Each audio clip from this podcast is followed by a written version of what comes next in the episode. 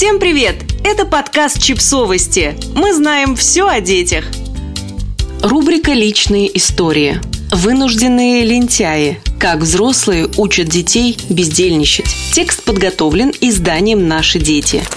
Многие родители жалуются, что их дети ужасные лентяи, но совершенно ничего не желают делать, никакой помощи от них не дождешься. Сядут на шею и ноги свесят. Наверняка вы тоже хотя бы однажды называли своих детей бездельниками или находили понимание в лице других родителей. Однако психологи не спешат детей осуждать потому что убедились, чаще всего именно родители отбивают в детях желание что-либо делать.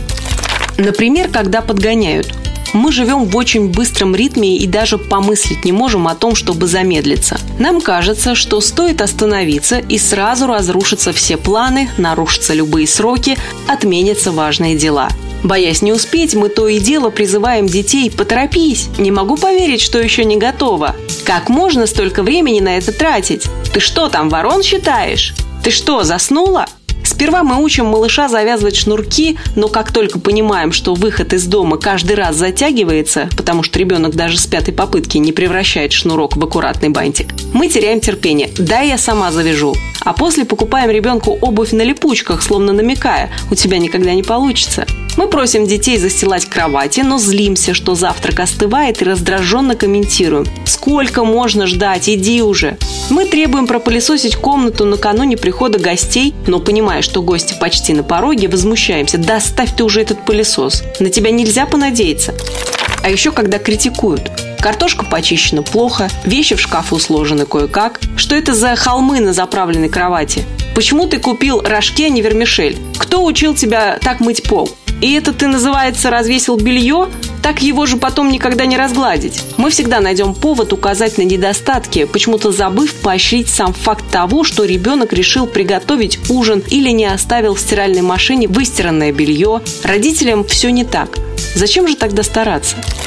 И, конечно, когда контролируют, представьте, что ваш начальник всегда стоит за вашей спиной и смотрит, что вы делаете. Вы за компьютером, а он стоит у правого плеча и наблюдает. Вы делаете звонок по работе, а он стоит рядом, слушает и подсказывает, что говорить. Вы пишете деловое письмо, а начальник буквально на ваше ухо читает вслух написанное вами и корректирует.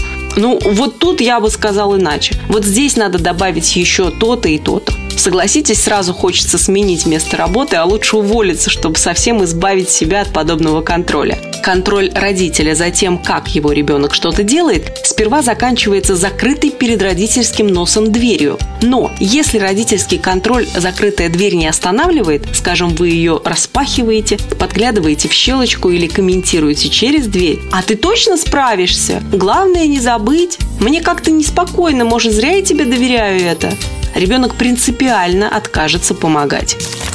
И особенно, когда ставит себя в пример.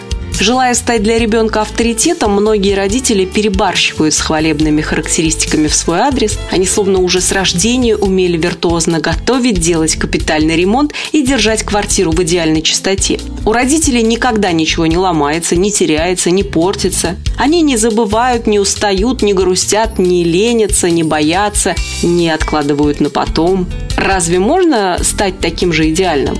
Разве хочется помогать со стиркой, если мама заявляет когда я была в твоем возрасте, никаких стиральных машин еще не было. Я стирала руками и простыни, и покрывала, и они были белоснежные, как новые. Разве хочется помогать папе вешать картину, если он заявляет «В твоем возрасте я молоток из рук не выпускал». Что там картина? Я сам мог шкаф смастерить, диван, скамейку, не то, что ты.